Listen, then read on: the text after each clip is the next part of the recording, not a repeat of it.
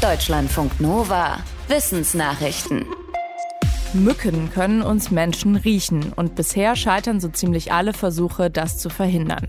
Forschende aus den USA schreiben im Fachmagazin Cell, dass das wohl daran liegt, dass Mücken in ihr Geruchssystem mehrere Sicherungssysteme eingebaut haben.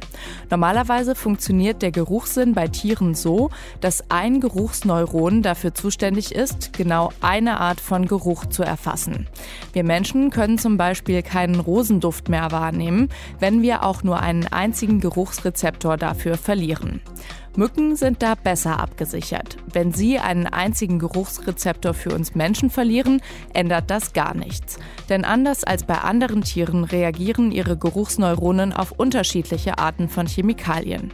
Und das sorgt laut den Forschenden vermutlich dafür, dass die Geruchsneuronen von Mücken auch dann noch wissen, wo ihre menschliche Beute ist, wenn einzelne Rezeptoren verloren gegangen sind. Das sollte ihnen zufolge in Zukunft bei der Entwicklung von Anti-Mückenmitteln berücksichtigt werden. PFAS gelten als ewige Chemikalien. Sie brauchen sehr lange, um zu zerfallen. Das liegt an langen Ketten aus Kohlenstoff und Fluoratomen, die man nur sehr schwer wieder aufbrechen kann. Genau das versucht aber die Wissenschaft, denn PFAS gelten als gesundheitsschädlich und sind durch den Gebrauch in vielen Alltagsgegenständen in den letzten Jahrzehnten in die Umwelt gelangt. Jetzt berichtet ein Forschungsteam im Fachmagazin Science von einer neuen, einfachen Methode, um PFAS zu zerlegen. Die Forschenden haben eine Schwachstelle in den langen Molekülketten gefunden. Eine Reihe von Sauerstoffatomen an den Enden der Ketten. Sind die einmal zerstört, zerfällt auch der Rest der Kette. Möglich wird das mithilfe eines Lösungsmittels und moderaten Temperaturen von maximal 120 Grad Celsius. PFAS werden unter anderem für Anti-Haftbeschichtungen, Kleidung, Kosmetik und Verpackungen verwendet. In der EU sind viele PFAS mittlerweile verboten. Mach es wie die Menschen in den Niederlanden. Fahr jeden Tag gut zweieinhalb Kilometer mit dem Rad. Das rät ein Forschungsteam unter der Leitung der dänischen Uni Odense.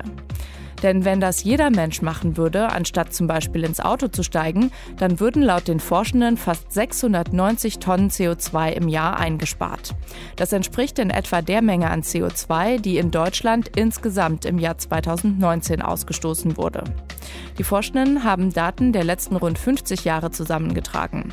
Dazu, wie viele Menschen weltweit ein Fahrrad haben und es auch nutzen und wie viele Räder produziert werden. Es stellte sich heraus, dass die meisten Fahrräder in China hergestellt werden. 2015 waren es zwei Drittel der Gesamtproduktion und die Chinesinnen und Chinesen besitzen auch 24 Prozent aller Fahrräder weltweit. Erstaunlich fanden die Forschenden auch, dass 2015 weltweit mehr Fahrräder produziert wurden als Autos, nämlich 123 Millionen Fahrräder gegenüber 70 Millionen Autos. Dabei werden weltweit im Schnitt nicht einmal 5 Prozent aller Fahrten mit dem Rad gemacht. Wasser ist entweder gasförmig, flüssig oder fest. Aber zwischen diesen Phasen gibt es einer Theorie zufolge noch eine weitere, und zwar zwischen flüssig und fest. Die Theorie wurde vor 30 Jahren entwickelt und besagt, dass es neben dem normalen flüssigen Zustand noch einen weiteren flüssigen Zustand gibt, in dem Wasser aber eine größere Dichte hat. Diese Theorie war bis jetzt nur schwer nachzuweisen, weil dazu spezielle Bedingungen nötig sind. Drei Chemiker der Unis Birmingham und Rom haben es jetzt geschafft, den Zustand zumindest in Computersimulationen nachzustellen. Auf mikroskopischer Ebene konnten sie entdecken, dass die Wassermoleküle in der dichteren Flüssigkeit miteinander verschränkt waren, wie Glieder einer Kette, oder sie bildeten Knoten wie bei einer Brezel. Im normalen Wasser waren sie dagegen als Ringe angeordnet. Fühlen und Sehen, das sind zwei ganz unterschiedliche Sinne. Allerdings wohl erst ab der Geburt. Eine Studie unter Leitung der spanischen Uni Alicante hat gezeigt, dass bei Mäusen die beiden Sinne im Mutterleib noch zusammenhängen.